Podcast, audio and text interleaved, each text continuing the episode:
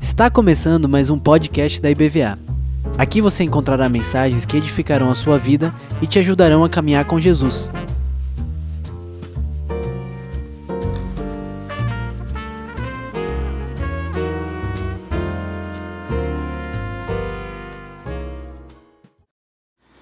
Que bom, queridos. Nós vamos abrir agora a palavra do Senhor. Então vamos alinhar o nosso coração ao coração do nosso Pai. Amém. Deus já tem falado conosco essa noite e agora Ele quer falar conosco por meio da Sua palavra. Então eu lhe convido a fechar os seus olhos. Mais uma vez vamos buscar a face do Senhor. Pai, louvado e exaltado seja o Teu nome, Senhor. Senhor, o homem nada tem para nos oferecer, Senhor, mas o Senhor tem vida eterna para nós. Nós invocamos o Teu nome, Senhor, sobre este lugar, sobre a nossa vida, nessa noite, que nós possamos ouvir a Tua palavra com temor, com o coração aberto, com o coração disposto a ser, Senhor, confrontado e transformado por Ti, Senhor. Que a Tua palavra gere vida em nós que não sejamos somente ouvintes da tua palavra, Senhor, mas praticantes da tua palavra. Isto é o que importa, que sejamos feitos cada dia à imagem e semelhança de Jesus Cristo. Muito obrigado, Pai. Nós louvamos o teu nome e te damos toda a glória no nome de Jesus. Amém e amém. Amém, queridos. Eu lhe convido a abrir a sua Bíblia na carta aos Romanos. Nós vamos ler um versículo e este é um desses versículos da Bíblia que vale a pena a gente circular, vale a pena a gente marcar. E é muito fácil também de memorizar. Nós vamos tocar nessa noite num, num assunto que é um tanto incômodo para nós, mas creio que é de extrema importância, nos, especialmente nos dias que nós estamos vivendo, no meio da, da cultura em que nós estamos inseridos. É, eu creio que é importante nós retornarmos a alguns princípios básicos. E nós gostaríamos, nessa noite, de voltar os nossos olhos para uma questão muito importante nas Escrituras, que é a consequência do pecado. E o termo que eu gostaria de usar é um termo bíblico que diz a respeito do salário do pecado. Este é um assunto inconveniente para nós, porque a nossa cultura ela despreza a noção do pecado. Nós vivemos no meio de uma, uma comunidade, de uma sociedade é, que perdeu completamente a noção é, do que seja o pecado. Nós até brincamos, fazemos brincadeiras, e existe até uma noção muito perversa, eu tenho insistido nesse ponto, porque nós somos bombardeados diariamente com esses conceitos. E muitas vezes nós não nos apercebemos, porque eles vêm até nós por meio de tudo aquilo que nos cerca, das conversas, dos, é, dos anúncios, da propaganda, das músicas, das artes, dos filmes. E todos os dias nós somos bombardeados por conceitos. E conceito de pecado ele, ele se tornou algo completamente é, perdido na nossa cultura. É, há inclusive pessoas que acham e, e, associam pecado com tudo que seja divertido. Né? É, é isso já vem de muito tempo. Eu, eu me lembro de que, que, tinha uma música na década aí de 70, se não me engano, que o camarada dizia assim: será que tudo que eu gosto é ilegal, é imoral ou engorda? Né? E a nossa cultura, então, ela começa a associar o pecado com tudo aquilo que é bom, que é gostoso, que é agradável, e isso é uma grande mentira. E é uma fortaleza que se constrói na nossa mente que nos distancia da verdade, que é justamente aquilo que pode nos libertar e nos fazer ter a vida plena. E tudo aquilo que nós muitas vezes estamos procurando lá no pecado, nós estamos deixando de encontrar porque estamos exatamente procurando no lugar errado e nós estamos virando as costas para Deus, que é aquele que tem toda a vida, que é aquele que tem toda a paz, que é aquele que tem toda a alegria para nos dar gratuitamente. E nós estamos procurando tudo isso em outros lugares que nos levarão certamente para a frustração, e muito pior do que para a frustração, nos levarão para a destruição. Então, a Bíblia ela nos traz com muita seriedade esta realidade do pecado. E esse texto, muito conhecido, em Romanos capítulo 6, verso 23, diz o seguinte: você, se você já caminha na fé há um pouco mais de tempo, você provavelmente já ouviu isso. Porque o salário do pecado é a morte. Então, essa primeira frase é muito importante para nós, porque ela vem de encontro a esse conceito da nossa cultura, de que pecado é uma coisa boa, divertida, leviana. Pecado é uma coisa muito séria e o salário do pecado é a morte. Mas o texto faz um contraste que também é muito importante. Mas o dom gratuito de Deus é a vida eterna em Cristo Jesus. Então veja que contraste muito importante. De um lado, nós temos um salário. O salário é uma coisa interessante. salário é uma coisa que você trabalha para conquistar. O salário é uma coisa que é, é, vem de um, de um acordo prévio. Você, quando vai trabalhar, você quando vai prestar um serviço, você tem, você tece um acordo que diz, olha, eu vou prestar esse serviço, mas eu vou receber este salário. Mas o salário é uma coisa que você primeiro trabalha e depois você recebe em função daquilo que você produziu, que você trabalhou. Então, o salário é um pagamento que recebemos quando praticamos uma ação. Primeiro vem o trabalho, depois vem o salário. Então, o salário é um fim esperado e acordado. E a palavra de Deus nos diz que o salário, o fim, o pagamento que nós recebemos pelo pecado é a morte. Isso é algo que deveria então chamar a nossa atenção com muita seriedade, com muita gravidade. Isso veio é, de um diálogo que houve entre Deus e os nossos antepassados, os primeiros seres humanos, na verdade, o primeiro ser humano, Adão, lá no capítulo 2 do livro de Gênesis. Nós vamos ver um diálogo muito interessante, muito importante, que tece uma, uma linha divisória para nós onde vemos nesse diálogo aqui um extremo é, é, poder que é dado ao homem, uma extrema autoridade e ao mesmo tempo um único limite para o próprio bem do ser humano. E nesse texto diz aqui: E tomou o Senhor Deus, Gênesis capítulo 2, de 15 a 17, acompanhem comigo. Tomou, pois, o Senhor Deus o homem e o pôs no jardim do Éden para o lavrar e guardar. Os seres humanos foram criados com um projeto para um propósito muito elevado. Na qualidade de imagem e semelhança de Deus, nós fomos criados para exercer a autoridade sobre a criação de Deus, para cuidar dessa criação e também para desfrutar dessa criação.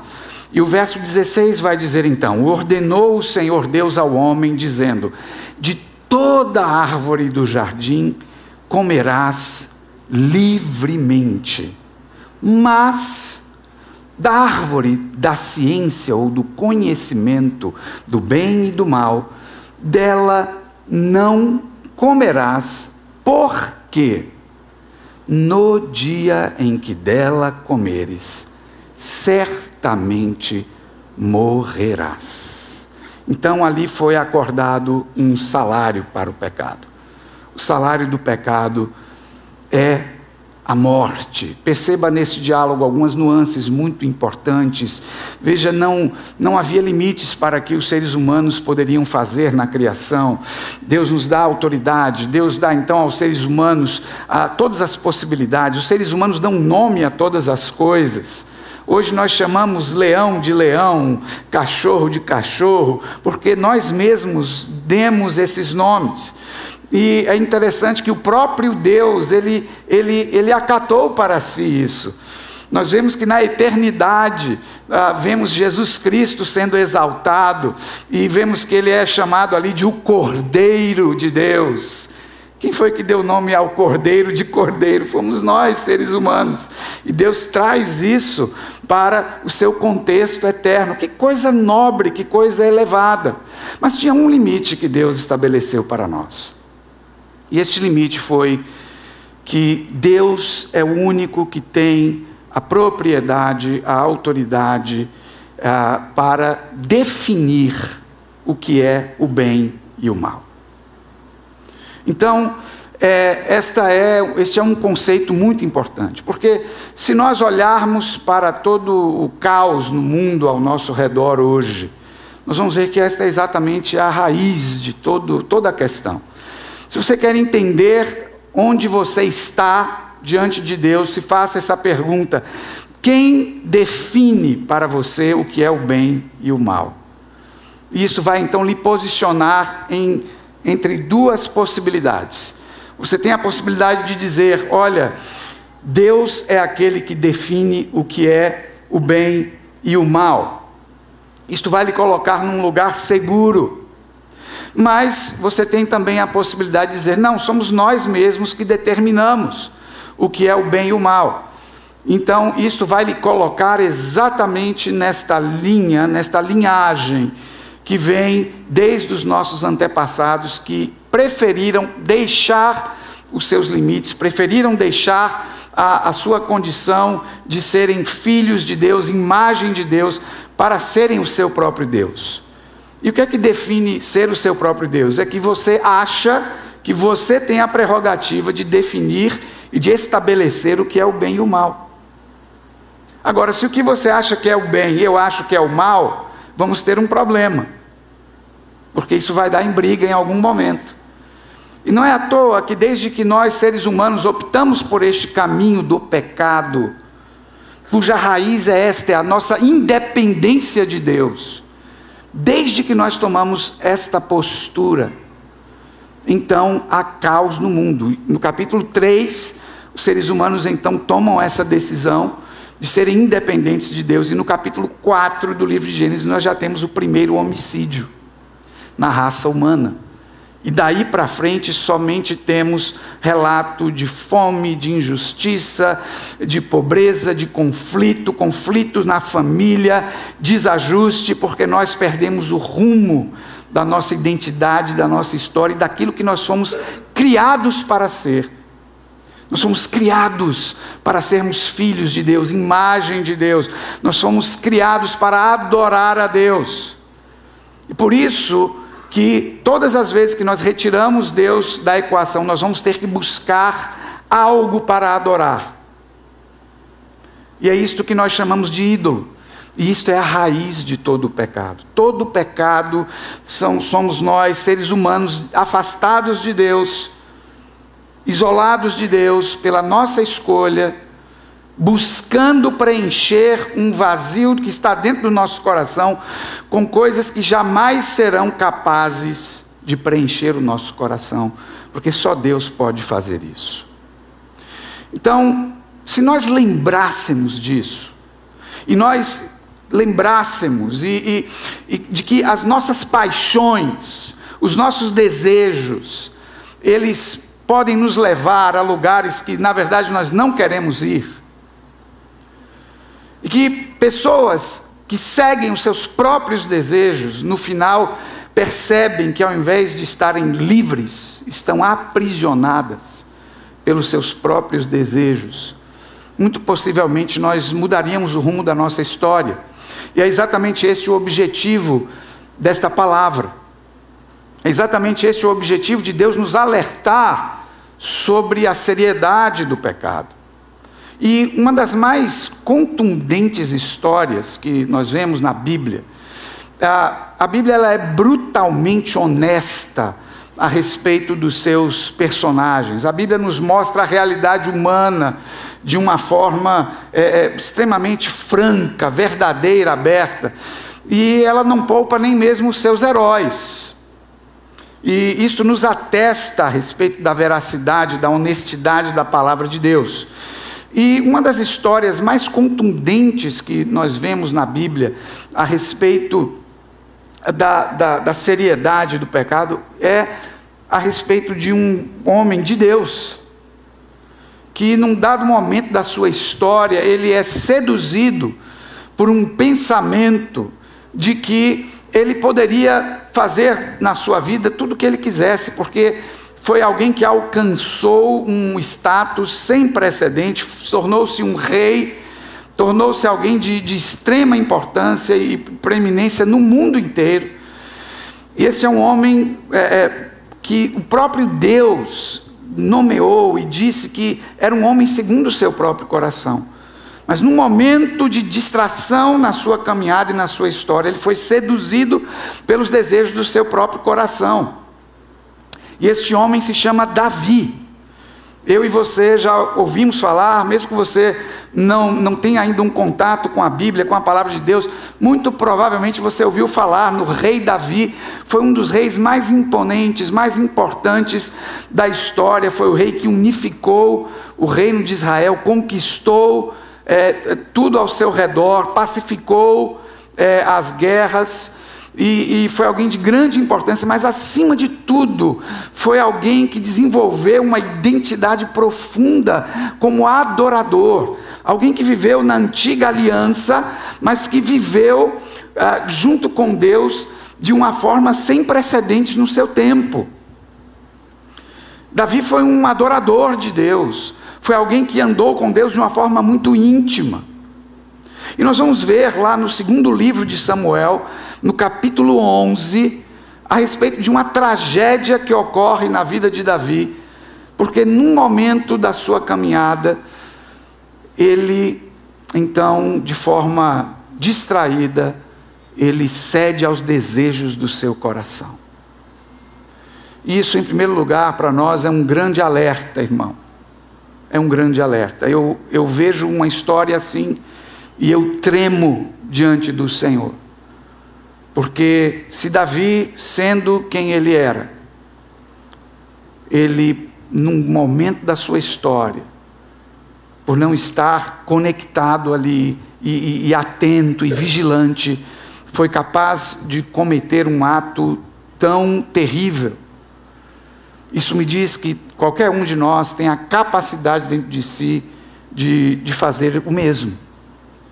E isso nos enche então de temor, e de vigilância, e de cuidado, não de condenação ou de acusação. Mas é o momento que nós precisamos olhar para o nosso próprio coração, estarmos muito atentos. Veja o que acontece com Davi, diz aqui, capítulo 11, segundo livro de Samuel. Diz que na época da primavera, no tempo em que os reis saem à guerra, Davi enviou Joabe com ele os seus servos e todo Israel. E eles destruíram os amonitas e sitiaram Rabá, mas Davi ficou em Jerusalém. Davi era o líder, ele geralmente era aquele aquela pessoa que estava na frente da batalha, dando as estratégias, comandando. Mas agora Davi está num momento da sua vida que ele acha que ele já fez o bastante.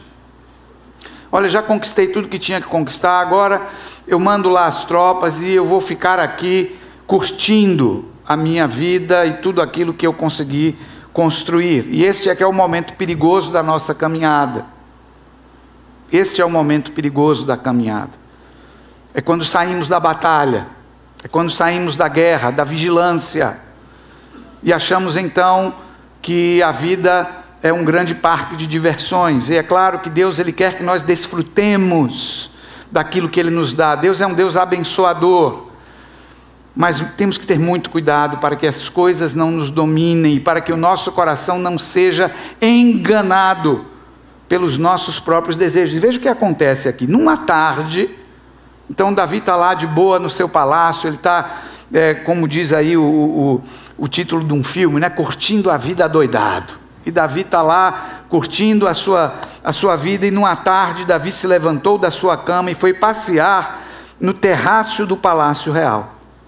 Do terraço, ele viu uma mulher que tomava banho, e ela era muito bonita. Davi perguntou quem era aquela mulher. Disseram-lhe: Ela é Batseba, filha de Eliã, mulher de Urias o Eteu. Então Davi mandou buscá-la e ela foi até ele e ele se deitou com ela, pois já havia se purificado da sua impureza. Depois ela voltou para casa. E o verso 5 vai nos dar aí umas cenas dos próximos capítulos, porque os próximos capítulos da vida de Davi vão ser muito complicados. E diz o verso 5: A mulher engravidou e mandou dizer a Davi: Estou grávida. Irmãos, isso parece uma cena de novela. Isso em nossos dias daria aí uma, uma novela, não é? Uma minissérie, né? uma paixão proibida. E é claro que a nossa cultura olharia para esta cena com outros olhos. E é quase certo que na nossa cultura estariam aplaudindo não é? Dizendo, Davi, você tem que curtir mesmo a sua vida, você tem que dar vazão às paixões do seu coração. E a nossa cultura estaria então aplaudindo e dizendo: olha, você tem o direito de ser feliz. Mas a pergunta que eu faço é: será que essa paixão trouxe de fato realização e felicidade para a vida de Davi? quando nós estudamos a história de Davi, e se você apenas folhear a sua Bíblia e olhar os próximos capítulos da história de Davi, nós vamos ver que este ato passional, entenda uma coisa, é, é, Davi sabia quem era aquela mulher. Não, não, não leia o texto superficialmente, entenda, Urias, ele era um dos valentes de Davi. Não somente Urias era um dos valentes de Davi, era o esposo dessa mulher, como ele era um, uma pessoa de confiança de Davi, era um daqueles homens que iam para a frente da batalha, que estavam ali junto a Davi, como ele era vizinho de Davi. Então, ele, ele sabia quem era aquela mulher. Não foi uma coisa assim é, é, é, é que, que aconteceu do nada. Ele está passeando no terraço, ele vê ao longe, veja que ele não consegue nem reconhecer quem era a princípio, ele vê aquela, aquela cena que desperta aquele desejo no seu coração, e ele manda chamar os seus homens, ele, vejam quem é essa, essa mulher. Olha, essa mulher é Batseba, esposa de Urias. E aquilo então acende no coração de Davi um, um desejo passional. Talvez algo que ele já estivesse ali na, na sua mente, ah, por vezes imaginando ou, ou é, alimentando porque era uma mulher bonita, era uma mulher que andava dentro da sua corte. Naquele momento, Davi é dominado pelo desejo do seu coração. E então, aquilo traz uma grande perda de autoridade para Davi diante dos seus próprios filhos. Porque aquilo se tornou algo público em Israel. E nós vamos ver que no próximo capítulo, Davi ele é repreendido por Deus através do profeta Natan. E uma coisa fantástica a respeito de Davi é que ele assume o seu pecado. Ele não lança um meia-culpa, ele não se justifica, ele cai em si. Porque não somente ele adulterou com aquela mulher, mas ele vendo a situação que estava muito problemática, ele manda eliminar o esposo daquela mulher. Algo muito terrível, irmãos. E que se torna público. E naquele momento, então, começa um efeito dominó dentro da família de Davi. Porque o horror daquela cena vai respingar nos seus filhos. E naquele momento o desequilíbrio entra naquela casa. Eu já vi uma cena assim. Eu, eu me lembro de ter visto uma cena que, que quebrou o meu coração. Uma mãe que havia eh, entrado numa situação pecaminosa na sua vida. E um dia tentando repreender um de seus filhos. Este aponta o dedo para esta pessoa e diz assim: Que autoridade você tem para me repreender? Olha o que você fez. E é claro que isso não deveria ser assim. É claro que podemos olhar para as pessoas com um olhar de misericórdia e de graça. Eu não estou dizendo que isso está correto, mas o fato é que aquilo desencadeia uma série de acontecimentos na vida de Davi. Que certamente, se ele tivesse parado e visto o que iria acontecer, ele teria muito provavelmente resistido àquela paixão do seu coração. Porque a partir daquele momento, você vai ver nos capítulos seguintes, no, capítulo 13, depois que Davi é repreendido, depois que aquilo vem a público, depois que, que toda uma situação acontece, um dos filhos de Davi se apaixona pela meia-irmã, que era filha de uma outra mãe, e aquilo termina numa, numa violência sexual, e aquilo culmina com o um assassinato, um irmão matando o outro. Que coisa terrível, irmãos. Que coisa terrível. E para como se isso não fosse o bastante, aquele irmão que, que mata o outro irmão ainda trai o próprio pai. E Davi é expulso da sua própria casa. E o seu próprio filho o trai e toma o reino das suas mãos. Quem sabe se Davi tivesse visto toda essa cena ele tivesse fugido do pecado, ele tivesse fugido do desejo do seu próprio coração. É interessante o processo da sedução do pecado. Primeira coisa, o, o, a sedução do pecado, ela sempre está ligada ao próprio desejo do nosso coração, aquilo que nós cobiçamos. No livro de Tiago, capítulo 1, de 13 a 15, a palavra de Deus nos diz: Olha, ninguém sendo tentado diga, de Deus sou tentado. Porque Deus não pode ser tentado pelo mal e a ninguém tenta. Mas cada um é tentado quando é atraído e engodado pela sua própria concupiscência. Depois, havendo a concupiscência concebido, dá à luz o pecado, e o pecado, sendo consumado, gera a morte, porque o salário do pecado é a morte. É interessante essa visão da, da concupiscência, da cobiça. Porque isso é uma coisa tão forte, prevalecente na nossa cultura, que nós nem entendemos mais o que é cobiça. Você quer entender o que é cobiça? Faz o seguinte: você dá, uma, dá um passeio na internet e veja que a internet está cheia de gurus. E esses gurus são pessoas muito ricas. E sabe o que é que elas fazem? Elas trabalham com a cobiça do seu coração.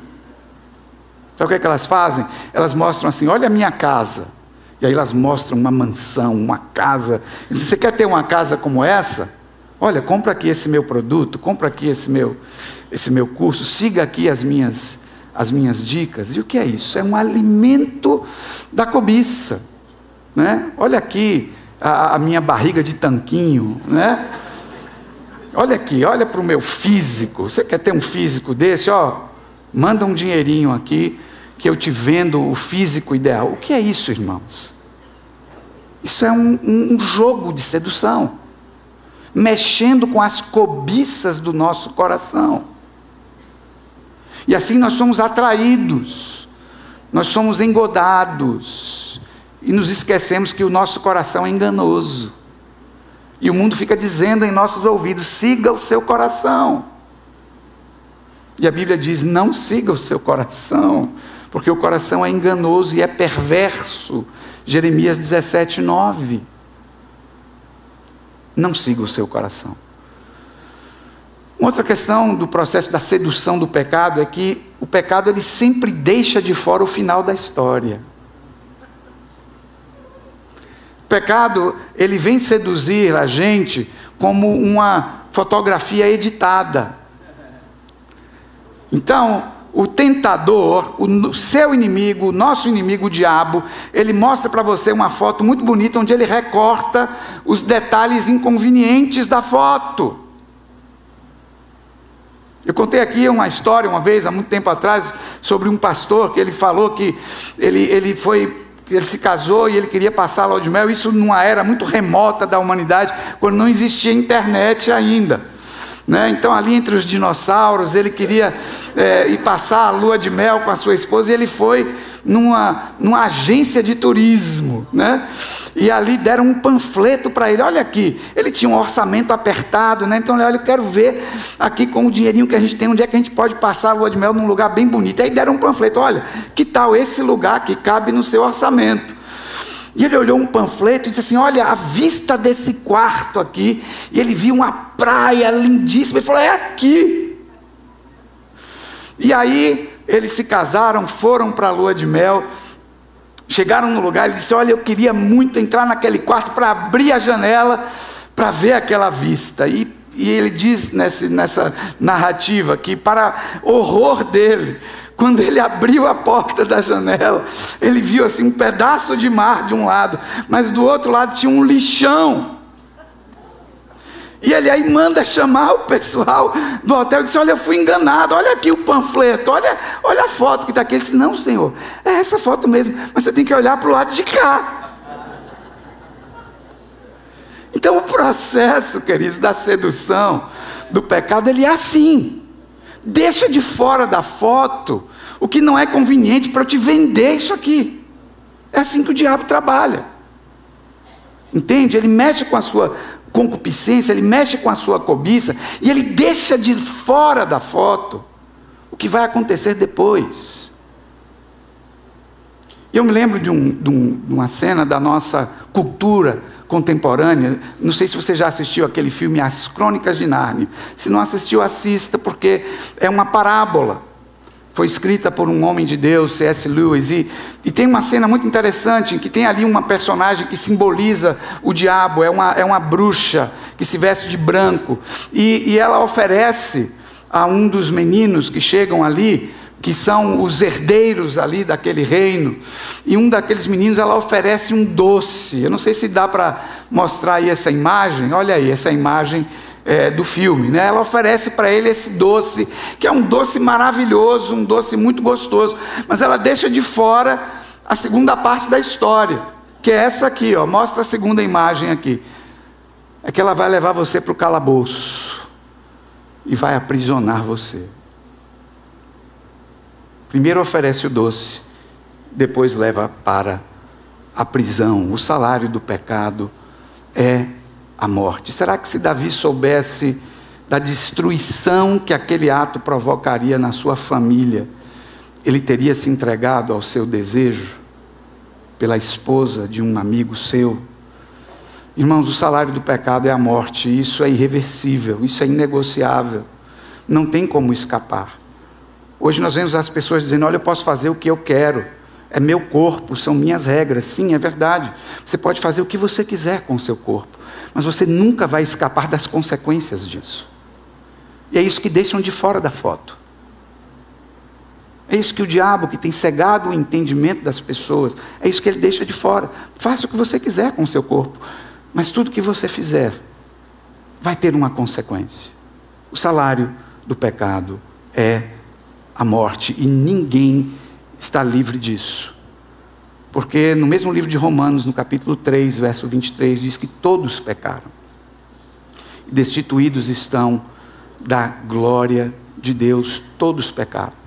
Todo ser humano no seu estado original. Quando nós nascemos do ventre da nossa mãe, nós já entramos neste mundo carregando esta semente, este DNA do pecado. Ninguém precisa ensinar para uma criança: olha, faça aqui uma malcriação, diga não para o papai, para a mamãe. Ninguém precisa ensinar a desobediência, porque isso já está embutido, nós herdamos esta realidade desde que os primeiros pais nossos, Adão e Eva, decidiram trilhar este caminho da independência. Todos pecaram e destituídos estão da glória de Deus, e todos nós estamos debaixo dessa sentença. Mas, irmãos, se por um lado o salário do pecado é a morte, por outro lado, o dom gratuito de Deus é a vida eterna por Cristo Jesus, nosso Senhor, e esta é a boa notícia. Esta mensagem não é uma mensagem de acusação, Essa mensagem não é uma mensagem de desesperança, é uma mensagem de esperança.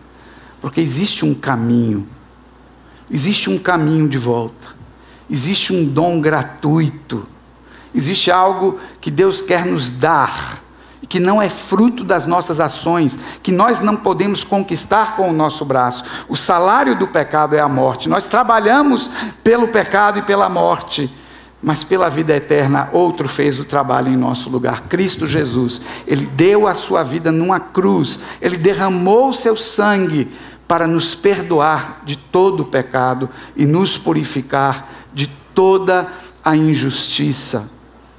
E Deus fez isso de uma forma extremamente contundente. Deus superou o erro humano, transformando a nossa confusão em vida. E foi por isso que eu escolhi para ilustrar esta questão, essa história de Davi. Porque ela não termina na desesperança. Porque ela não termina na condenação. Porque existe arrependimento. Davi se arrepende, ele volta-se para Deus. E apesar de toda a dor que ele enfrenta como consequência do seu pecado, mas Deus demonstra a partir dessa história que ele é capaz de transformar até mesmo as nossas misérias em algo precioso e em vida.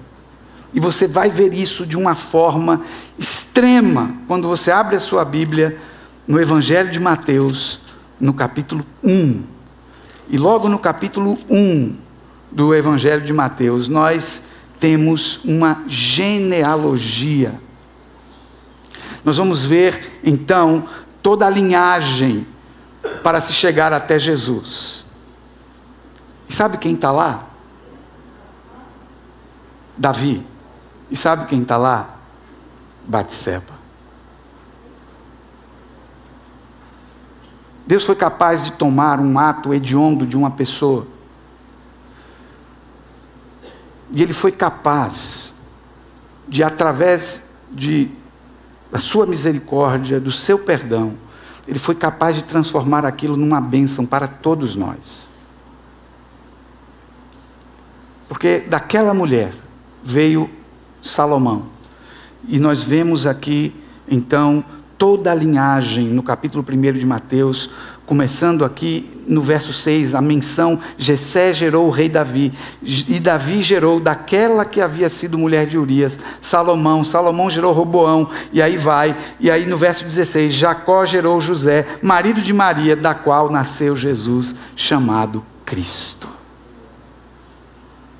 Irmãos, isso nos enche de esperança. Eu não sei onde você está essa noite e ah, quero convidar o louvor para já vir aqui na frente.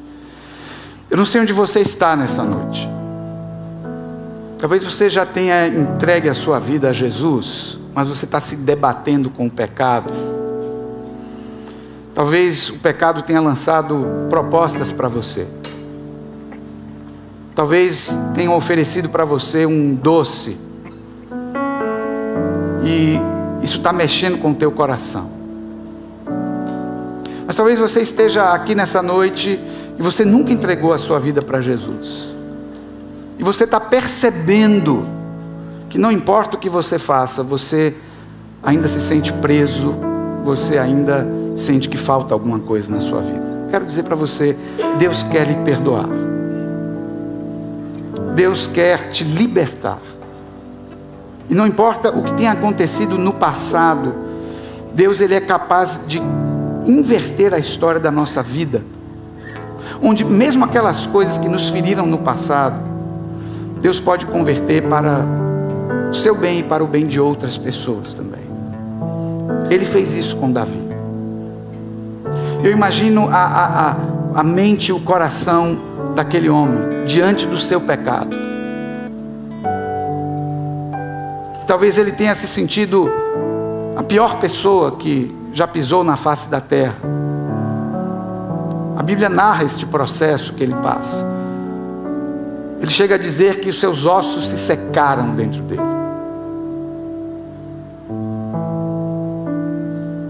Mas Deus traz uma mensagem de esperança para ele.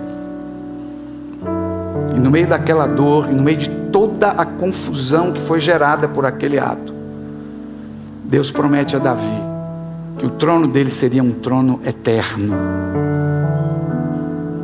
Porque através da semente de Davi, Deus levantaria o Messias, o Rei dos Reis, o Senhor dos Senhores, aquele que vai se assentar no trono de Davi e vai governar sobre todas as nações, Jesus Cristo, nosso Senhor.